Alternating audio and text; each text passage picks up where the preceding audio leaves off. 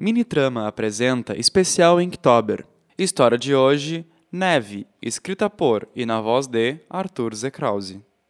O dia já estava acabando e meu chá esfriava sobre a bancada do computador. Por toda a semana havia nevado e na rua alguns palmos de altura se depositavam sobre o gramado. O frio parecia entrar por todas as frestas possíveis, e mesmo com a calefação ligada, eu podia sentir as correntes de ar dançando entre os cômodos de minha casa. Eu estava cansada, e apesar de meu trabalho ter me dado folga devido à neve, a casa não se aquietou até que eu limpasse e retirasse toda a sua umidade com a lareira acesa na sala de estar.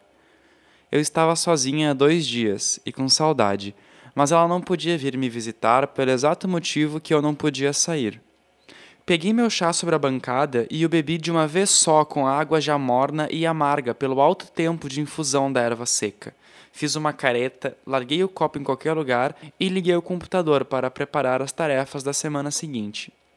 Pouca complexidade, mas tantos casos que levariam um pouco mais de tempo do que o esperado. Quando comecei a digitar, uma música teve início notas longas, ligadas, leves e harmônicas, macias, ritmadas que viajavam do grave ao agudo na fricção do violino que era usado como instrumento. A música cresceu, aumentando seu ritmo e altura, até que voltou para a melodia calma e macia que tocara no início. Eu já conhecia aquela música. Era nossa música, um presente lá do início de tudo.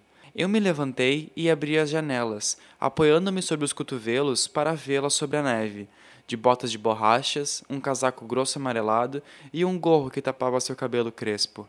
Ela me olhou e sorriu trêmula com o frio que fazia. A música soou pelos próximos minutos e quando encerrou, não só eu, mas como alguns vizinhos a aplaudiram. Eu desci correndo e a abracei enrolando-a em um cobertor e a levando para dentro, onde mais um chá quente e bem feito seria servido.